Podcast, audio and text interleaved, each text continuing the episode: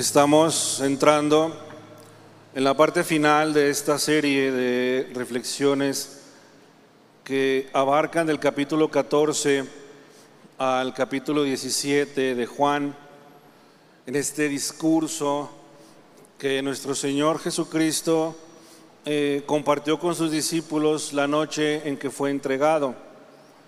Estamos abordando ya casi la mitad del capítulo 17 y hoy vaya, eh, les pido que vayamos y nos ubiquemos en Juan capítulo 17 versículos del 13 al 16.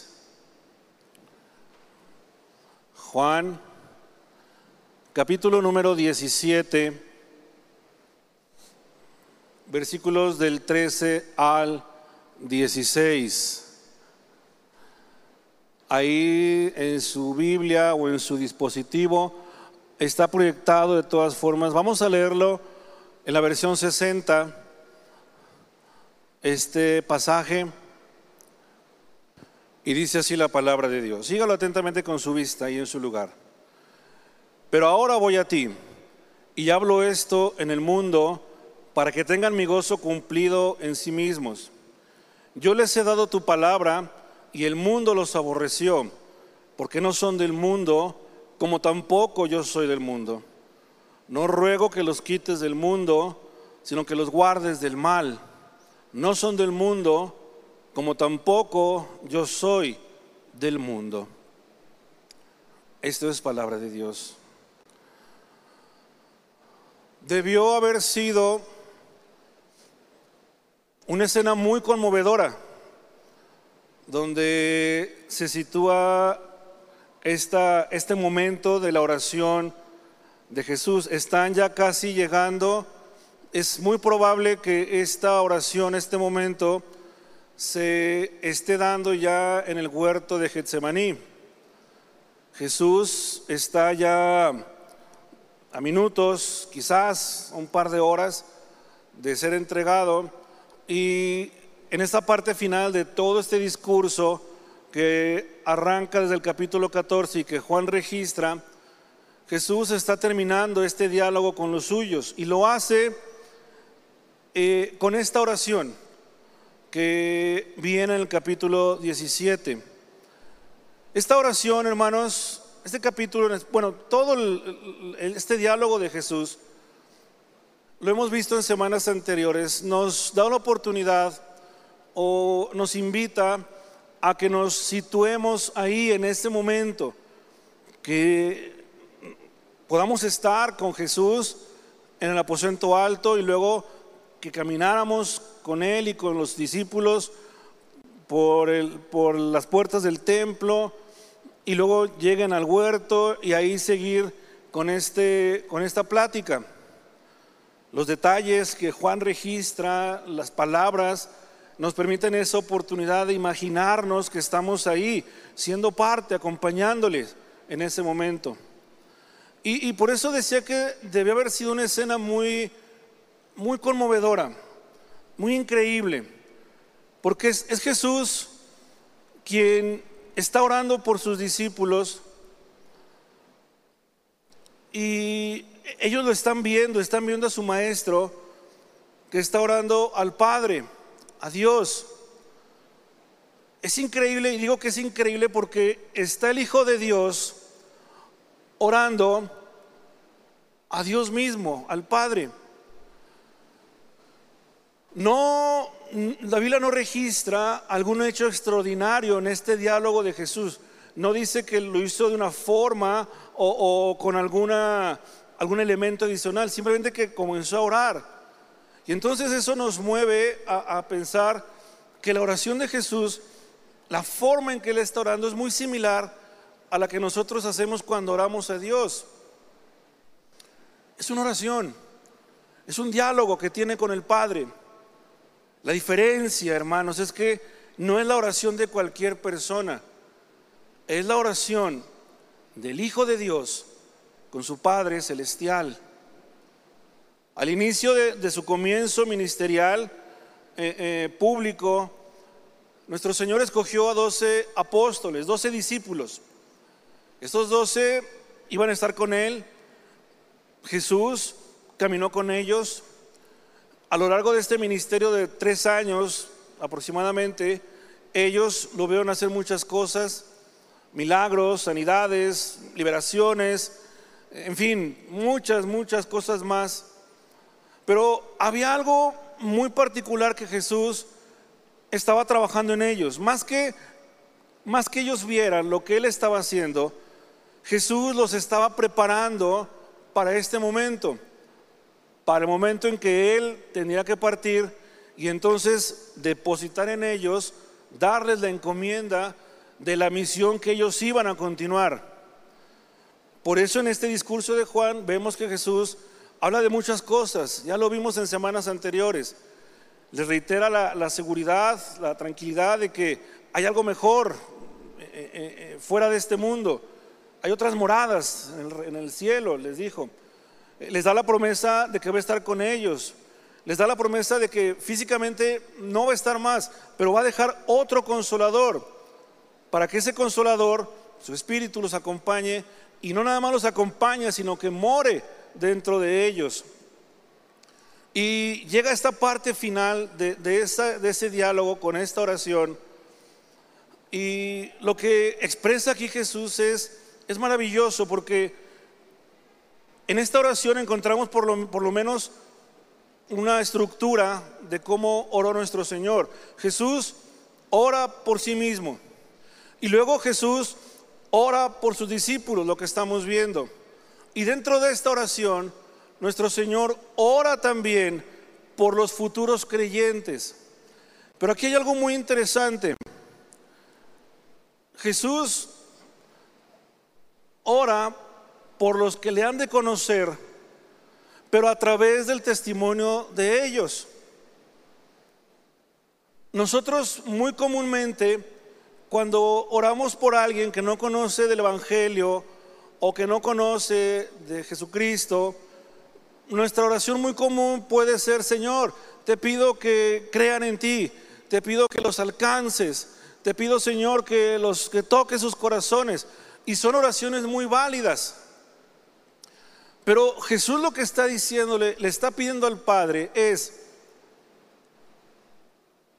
que los que van a creer en Él, lo hagan a través del testimonio de ellos.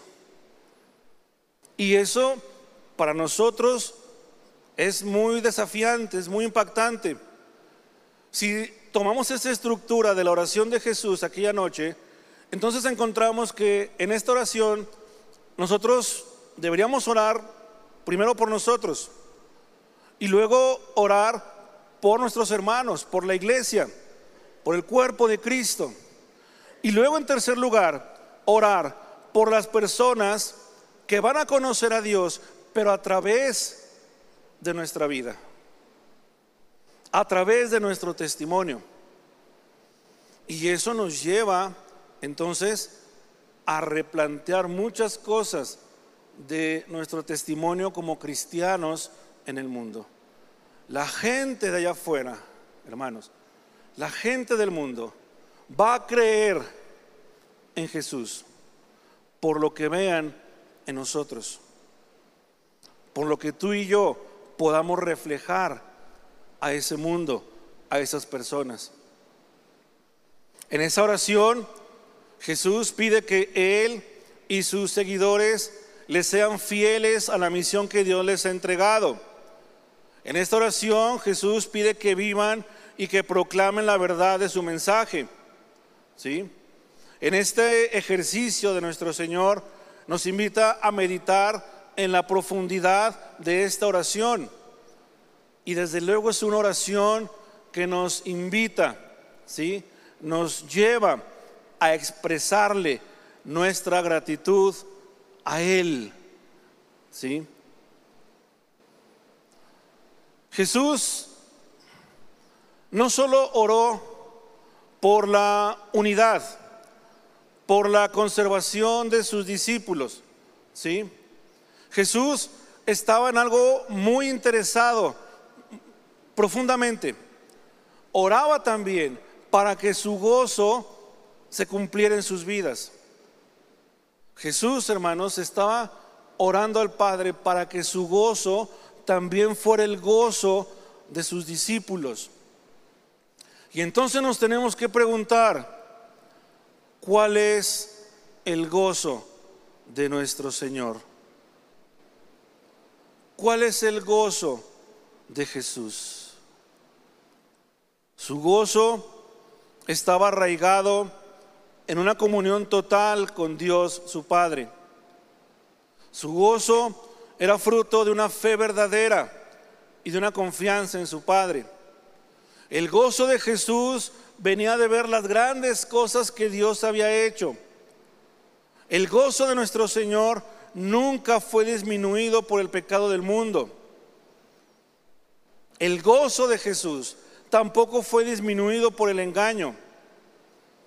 También el gozo de nuestro Señor nunca fue disminuido por permitir la más mínima oportunidad al diablo. Jesús nos estaba compartiendo y les está compartiendo a los suyos ese gozo. Quería que sus discípulos experimentaran también ese gozo. El gozo de la unidad con el Padre, con Dios. El gozo de una fe total y absoluta y una dependencia con Dios. El gozo de saber que ninguna artimaña del enemigo, ninguna insinuación del diablo iba a prevalecer en contra de de sus discípulos. Y había un gozo más que Jesús quiere compartir con los suyos y es el gozo de su palabra. Les dijo aquella noche, le dijo a Dios aquella noche, yo les he dado tu palabra. Le dijo al Padre aquella noche. Hermanos, Jesús no hubo una sola palabra durante su ministerio que no hablara, que no viniera de parte del Padre. Todo lo que Jesús habló, todo lo que Jesús hizo, todo lo que Jesús realizó, le fue dado por Dios. Y eso nos enseña otro, otra característica de nuestro Señor, la de ser un mensajero, un anunciador, un proclamador de las verdades de Dios. Es increíble cómo el Señor toma todo lo que el Padre le da y lo comparte tal cual con los suyos, con nosotros.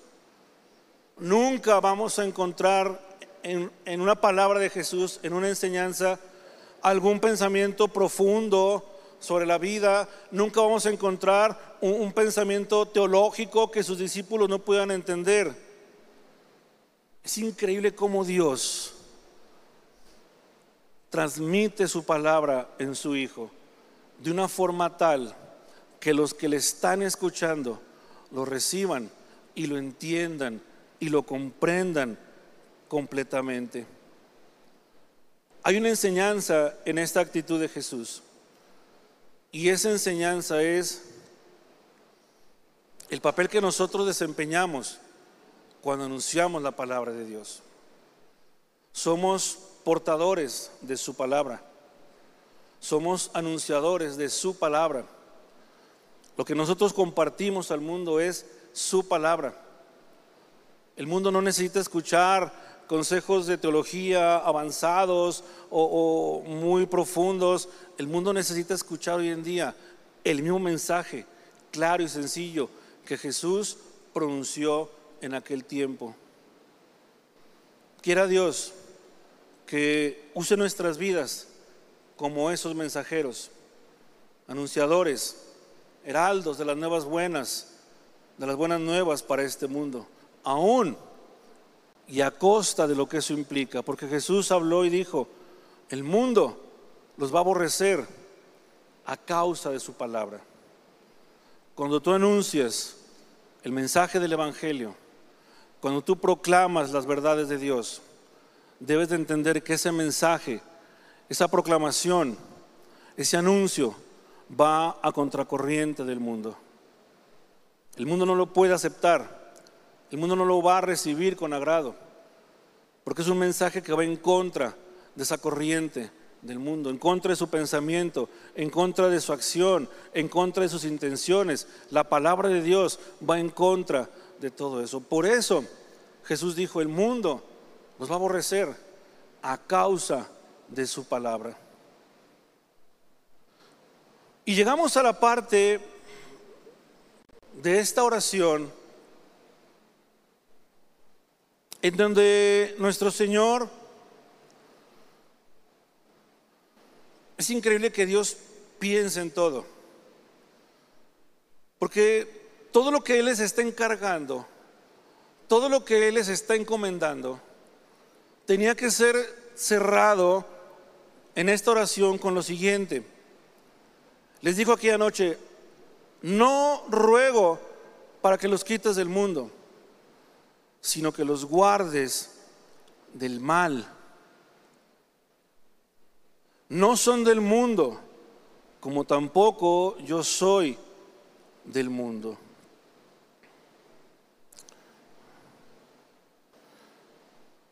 En la segunda parte de esta oración, sino que los guardes del mal. Hay quienes, les dan hay quienes le dan un sentido escatológico a esta declaración y tiran estas palabras de Jesús hacia ese futuro escatológico donde la iglesia debería de ser guardada del mal, de la tribulación que caerá sobre este mundo. Pero Jesús no está hablando de eso. Es cierto, Jesús quiere que estés en el mundo. Vivimos en el mundo, pero lo que Él quiere es que no seas parte del mundo, que no compartas la visión del mundo. ¿A qué clase de mal se refiere nuestro Señor? ¿Por qué Jesús dijo, guárdalos del mal? En la versión 60 que acabamos de leer, aparece esa palabra al final de la oración. No te pido que los quites del mundo, sino que los guardes del mal. Pero veamos, hasta el día de hoy, el mundo ha sido azotado por toda clase de mal. Hombres buenos, y hombres malos, creyentes y no creyentes, niños, jóvenes, adultos y ancianos, pobres, ricos, todos por igual han padecido enfermedades, muerte, dolor, angustia y violencia, entre muchas cosas más. Apenas el año pasado fuimos parte de esta nueva enfermedad que a todos nos afectó. Y ustedes lo vieron, lo vimos. Hermanos en la fe murieron por esta enfermedad. Ciertamente ellos no fueron guardados de ese mal. Gente de afuera, de toda condición social, eh, económica o cultural, fueron también, eh, eh, padecieron duramente la enfermedad. ¿Cómo comprender entonces las palabras de Jesús aquella noche? ¿A qué mal se refiere nuestro Señor? Hay algo que nos queda claro. No es un mal físico del que deberíamos ser guardados. La versión 60 traduce así, sino que los guardes del mal. La Biblia latinoamericana en este mismo pasaje dice, sino que los guardes del maligno al igual que la nueva traducción viviente, al igual que la nueva versión internacional. Estas versiones, estas, traducciones coinciden en que no seamos quitados del mundo, sino que nos proteja del maligno. Y la traducción TLA es más clara y más precisa en la traducción porque dice, no te pido que los quites del mundo, sino que los protejas de Satanás. La traducción de esta versión es la traducción más acertada sobre a qué tipo de mal se refería el Señor Jesús en aquella oración. El mal al que se refiere nuestro Señor es el maligno personificado en Satanás, en la figura, en la persona de Satanás, el diablo. Hermanos, entendamos esto. Jesús se refería a ser guardado de los ataques de Satanás.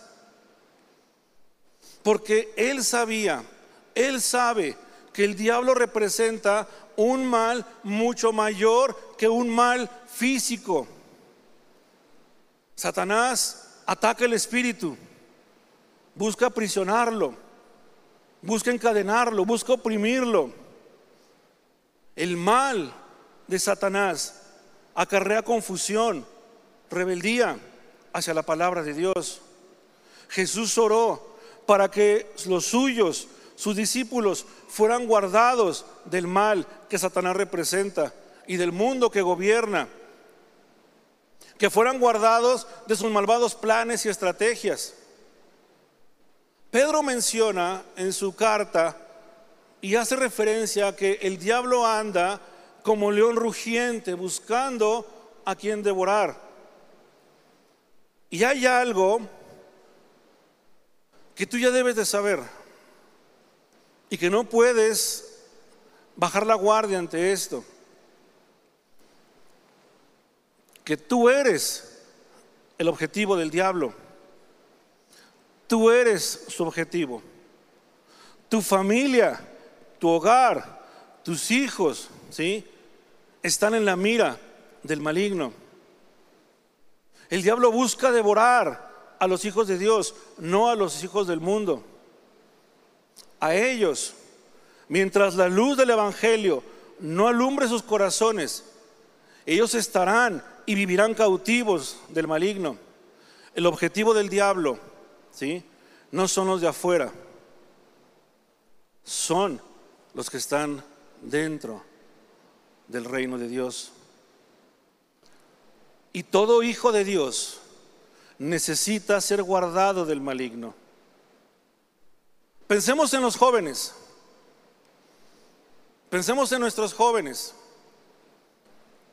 En cómo deberían de ser guardados del maligno. ¿Cómo aplica esta palabra a sus vidas? Pensemos en los jóvenes de hoy que tienen sus propias batallas, sus propias luchas que enfrentar. Las pasiones son fuertes. La lujuria parece ser una gran carga para muchos de ellos. La tentación a la fornicación, la tentación constante a vivir una vida sin restricciones. Y luego hoy le sumamos a esta lucha de nuestros jóvenes. Se ha vuelto más dura, más difícil. El mundo los presiona para conformarse o amoldarse o a imitar sus tendencias. Y se va haciendo cada vez más pesado. El mundo seduce a nuestros jóvenes, creando modelos o estereotipos que deben ser imitados. Tendencias culturales, discursos que apelan a una causa, pero que en el fondo esa causa solo atenta contra los principios de santidad y obediencia a la palabra. Ese mundo pone a Dios o pinta un Dios a nuestros jóvenes como un ser pasado de moda, poco comprensivo, castigador, intolerante con dichas causas. Y luego vamos a los niños, nuestros niños. El maligno está penetrando sus mentes. Lo hace con conceptos, con ideas, con pensamientos que pervierten toda la verdad bíblica. Los está doctrinando desde pequeños a que se enseñen a llamarle a lo malo bueno y a lo bueno le llamen malo. Los confunde y los aparta de los caminos del Señor. Pensemos en los adultos también. Hay un peligro para ellos también la tentación a la infidelidad, la tentación a querer obtener poder, riqueza y reconocimiento. También ellos, los adultos, están expuestos a esto. Pensemos en los siervos del reino. La tentación a querer recibir la honra y la gloria que solo a Dios le pertenece.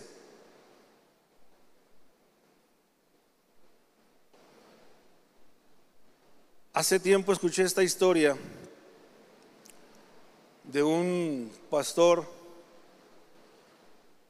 que al término de un mensaje, de, una, de un sermón, al estar despidiendo a su congregación, se acercó una, una hermana ancianita de la iglesia, muy emocionada, muy contenta,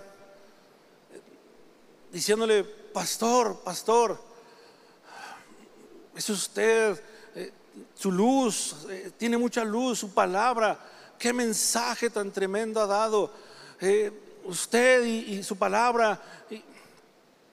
y se deshizo en elogios al pastor.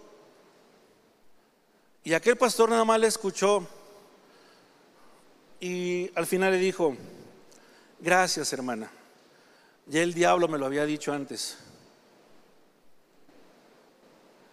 Jesús está orando por un grupo de personas que él sabía que iban a ser expuestos a muchas luchas.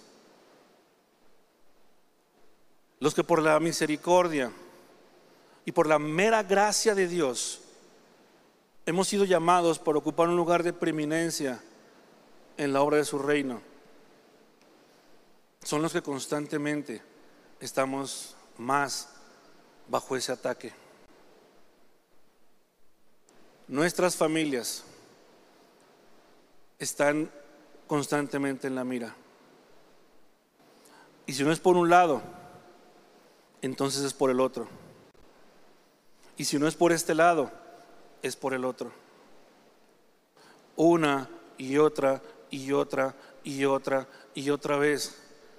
Porque Satanás sabe que cuando la cabeza de la iglesia o la cabeza de un hogar o la cabeza de una familia cae, no solo cae él o ella, sino que cae toda la familia. Por eso Jesús le pide al Padre, no los quites del mundo, guárdalos del mal.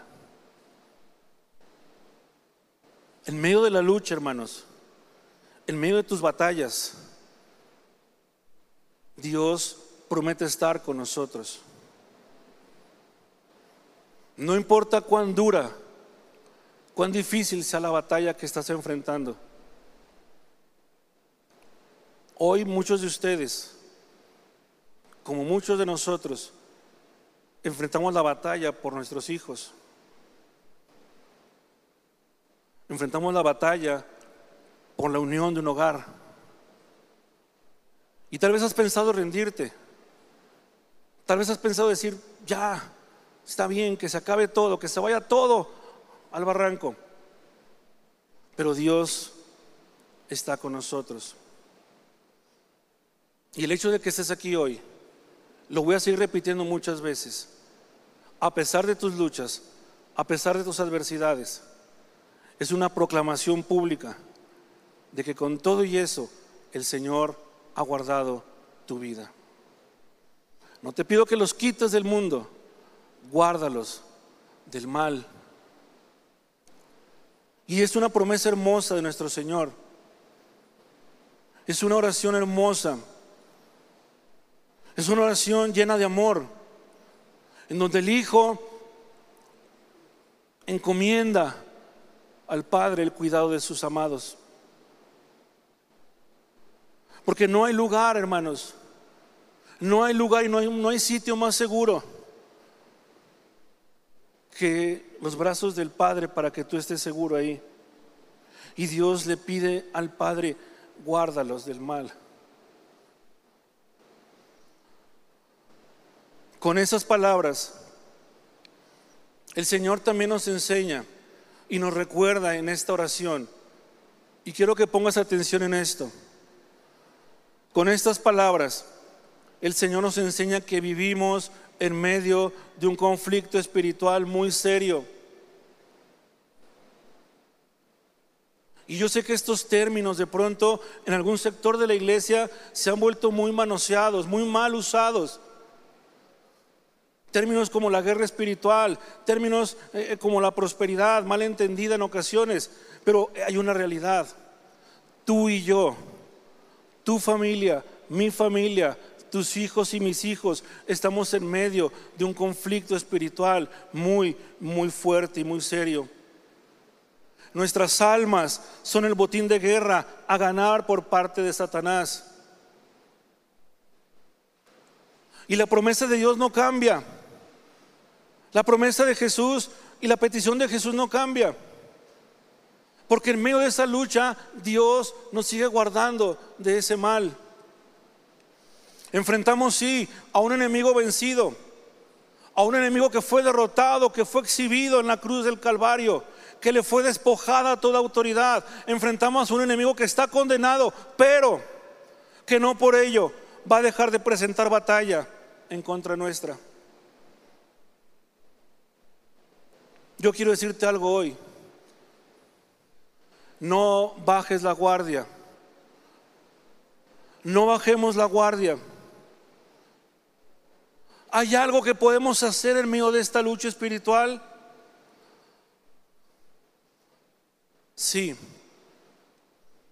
Hay algo que podemos hacer. Hay algo que a ti y a mí nos corresponde hacer. Y lo primero, lo primero que tú tienes que hacer y lo primero que tú tienes que recordar siempre, siempre, es que la palabra de Dios es verdad. Y si Él ha prometido guardarnos de todo mal, debemos de creer en ello. Dice la Biblia, el ángel de Jehová acampa alrededor de los que le temen y los defiende. Yo creo que hay una razón Debe de haber una razón por la cual Dios no nos permite ver el conflicto que hay detrás nuestro.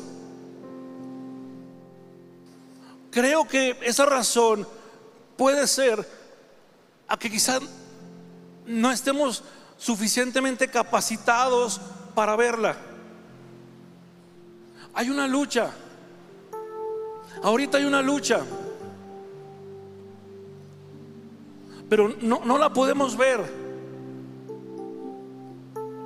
Pero cuando dice el salmista que Dios eh, no duerme, no cabecea, que Él cuida de su pueblo, hermanos, eso lo hace todas las veces, pero hay ocasiones en que cuando tú sí duermes, cuando tú sí descansas, se dan quizá las batallas más duras, más difíciles, más cruentas en contra de nosotros. Y hoy, hoy gracias a Dios, porque en una de esas noches, cuando todo aparentaba ser y caminar de forma normal, Dios guardó, guardó la vida.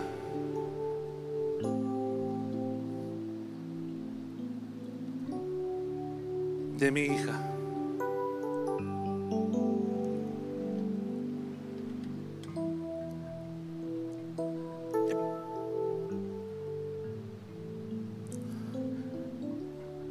La palabra se cumple.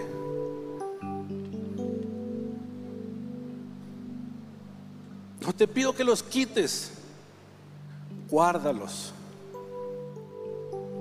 protégelos. ¿Qué, qué importante es?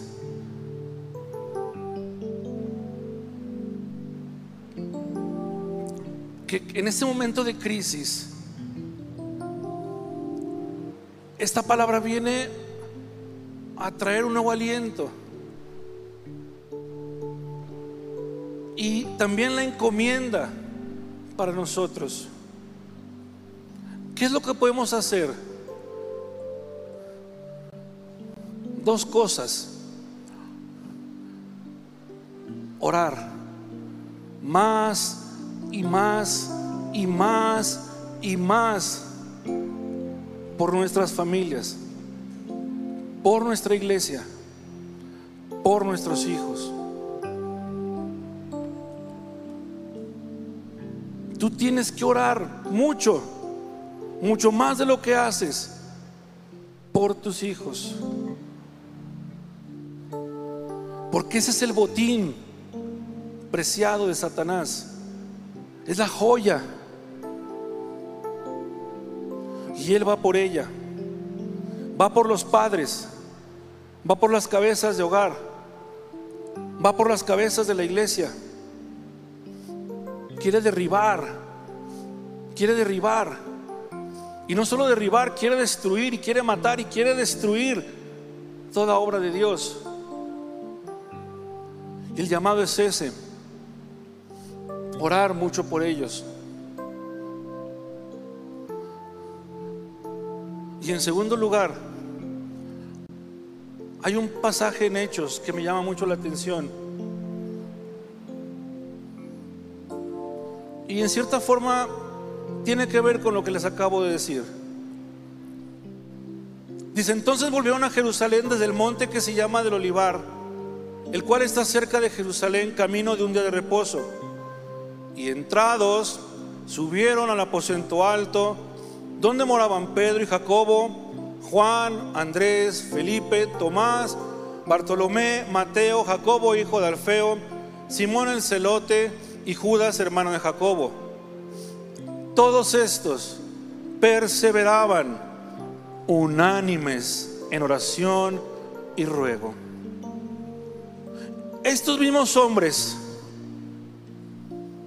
que acabo de mencionar, Pedro, Jacobo, Juan, Andrés, Felipe, Tomás, Bartolomé, Mateo, Jacobo, Simón y Judas, son los mismos hombres por los que Jesús oró esa noche. Son los mismos hombres por los que Jesús le pidió al Padre, no te pido que los quites, sino que los guardes del mal. La promesa de Dios no va a cambiar, pero sí hay algo que tú y yo no debemos dejar de hacer. Dice la Biblia que estos mismos hombres después de que Jesús oró por ellos, después de que Jesús los encomendó al cuidado del Padre, ellos siguieron haciendo su parte. ¿Y cuál fue su parte? Estaban unánimes en oración y ruego.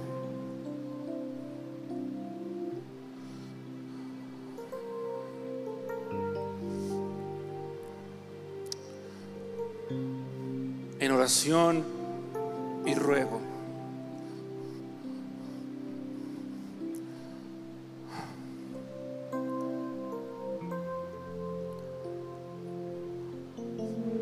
no bajemos la guardia y no te rindas. Cada uno tiene ahorita una trinchera difícil, complicada. Tal vez no son tus hijos, tal vez es alguien de tu misma casa, tal vez es la enfermedad, tal vez es tu esposo, tu esposa, no lo sé no te rindas y cree en esta promesa. Él ha prometido guardarnos de todo mal. Póngase de pie un momento, por favor.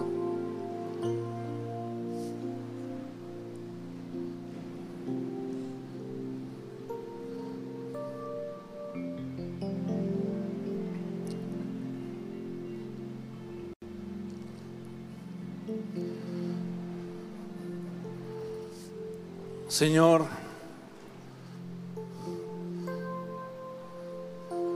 y amado Padre Celestial,